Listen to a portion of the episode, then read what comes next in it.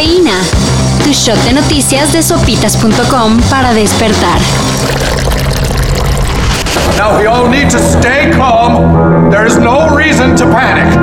But Kenny died of COVID. It's a new variant, the COVID Delta Plus Rewards Program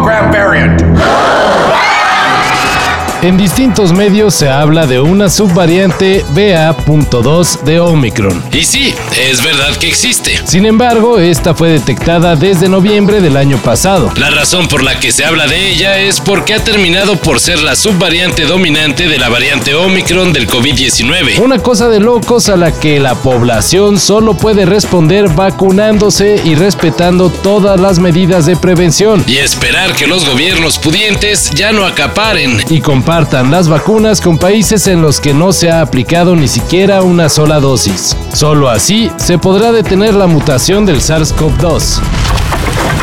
Fue detenido por la FGR el secretario de Seguridad de Aguascalientes, Porfirio Sánchez Mendoza, quien fue uno de los principales colaboradores del encargado de la Seguridad Nacional en tiempos de Felipe Calderón, Genaro García Luna. ¿Al gobierno estatal le sorprende la detención, lo ocurrido hoy? Sí, nos sorprende porque pues eh, hubo mucho hermetismo, mucha secrecía en la información. Lo cual no es nada bueno. Recordemos, Genaro García Luna está actualmente detenido en Estados Unidos acusado de narcotráfico. Hasta el momento se desconoce si la detención de Sánchez Mendoza tiene que ver con el caso García Luna. Extraoficialmente se hablan de cargos de tortura. Hey, what's going on? You hear that? What does the Queen of Country have in common with Slim Shady? Now this looks like on top of me, so everybody just follow me. Both musicians are in the 2022 class of nominees for the Rock and Roll Hall of Fame.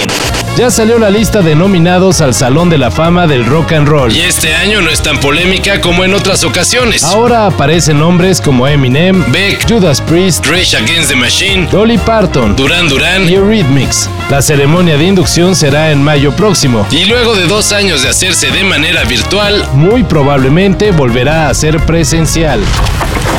Según Tom Brady ya había anunciado su retiro. Y ahora podría ser que siempre no.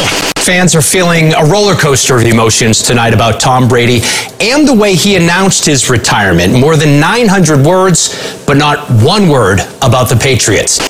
Wes Goldberg, un periodista en Miami, señala que Brady planea volver a firmar con los Patriotas de Nueva Inglaterra. Pero únicamente para jugar un solo día. Y así retirarse con la franquicia con la que jugó por 20 años. Superfan Ron McCluskey is so devoted he has a tattoo of half Brady, half goat on his arm. Um, so that's the way I, you know, I'll always have that on me.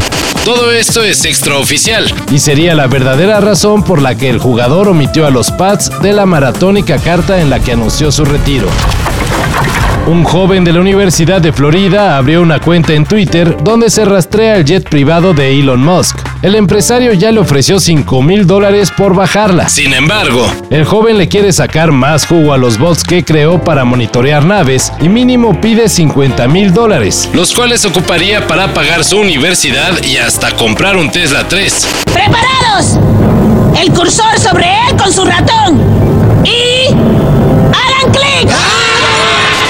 Elon Musk no ha dado respuesta, pero ya bloqueó todas las redes vinculadas con el joven de solo 19 años. Para esto y mayor información en sopitas.com. Cafeína.